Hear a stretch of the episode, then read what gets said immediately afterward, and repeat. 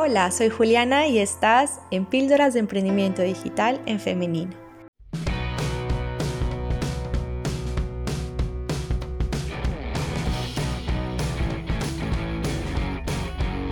En este primer episodio quiero hablarte de 8 pasos que te van a ayudar a digitalizar tu negocio si ofreces servicios. Lo primero es que analices tu vida actual. Piensa con mucha sinceridad con cuánto tiempo dispones realmente para trabajar, en semana, el fin de semana, para que tu trabajo y todo lo que tú te plantees de ahora en adelante esté alineado y sea compatible con tu vida personal. Lo segundo es que definas a qué personas quieres ayudar.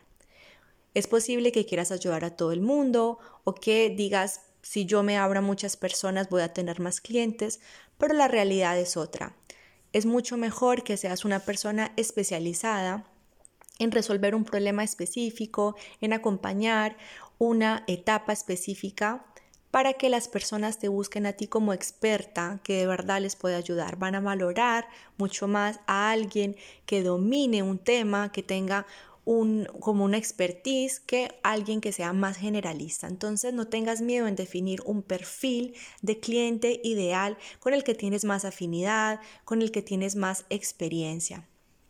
Tercero, crea tu portafolio de servicios. Puedes ofrecer tus sesiones que hacías de forma presencial a través de videollamada, usando Zoom, por ejemplo, o también WhatsApp.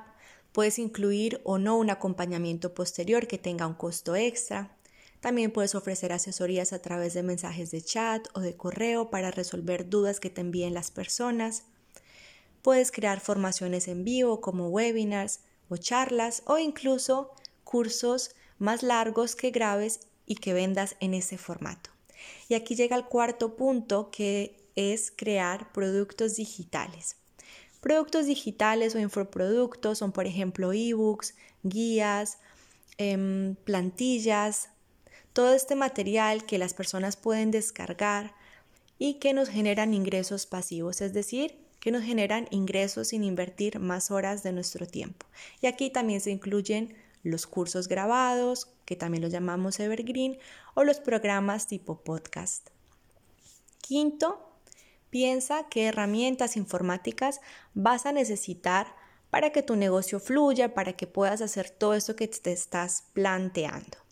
Yo te recomiendo que si vas a ofrecer asesorías, manejes una agenda virtual para que automatices la toma de las citas.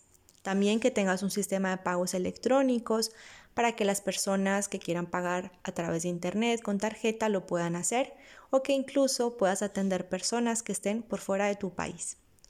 También te recomiendo que tengas una web donde puedas plasmar pues tu presentación, donde puedas tener tu oferta de servicios, donde incluyas un blog en el que puedes escribir artículos que además te posicionen dentro de los primeros resultados de Google y te traigan a más personas. Y por supuesto, necesitas tener presencia en redes sociales, pero no tienes que estar en todas. Puedes elegir una que sea tu favorita, donde tengas más con la que tengas más afinidad, donde probablemente esté tu cliente ideal.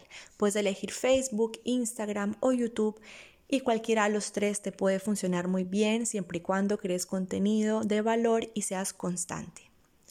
Sexto, ten un plan.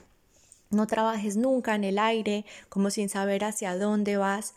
Antes de que comience un mes, siéntate un momento y piensa con calma qué acaba de pasar, qué proyecciones tienes y planteate una meta para ese mes. Esa meta puede ser, si estás comenzando, puede ser las cosas que tienes que dejar o que quieres dejar organizadas.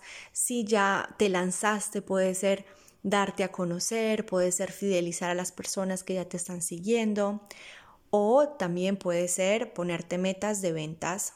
Si por ejemplo tú quieres llegar a tantos ingresos, pues entonces definir cómo lo vas a lograr, cuáles asesorías o qué tantas asesorías debes eh, vender, qué tantos cursos, etc. Así, cada cosa que tú hagas en tu emprendimiento va a estar orientada y, te va, y va a estar encaminada hacia meta que tú te habrás propuesto antes y así te vas a sentir mucho más enfocada y motivada cada día. El séptimo punto es que crees tu calendario de contenidos para que no andes por la vida también como lo mismo, sin un plan eh, de qué vas a poner en redes sociales.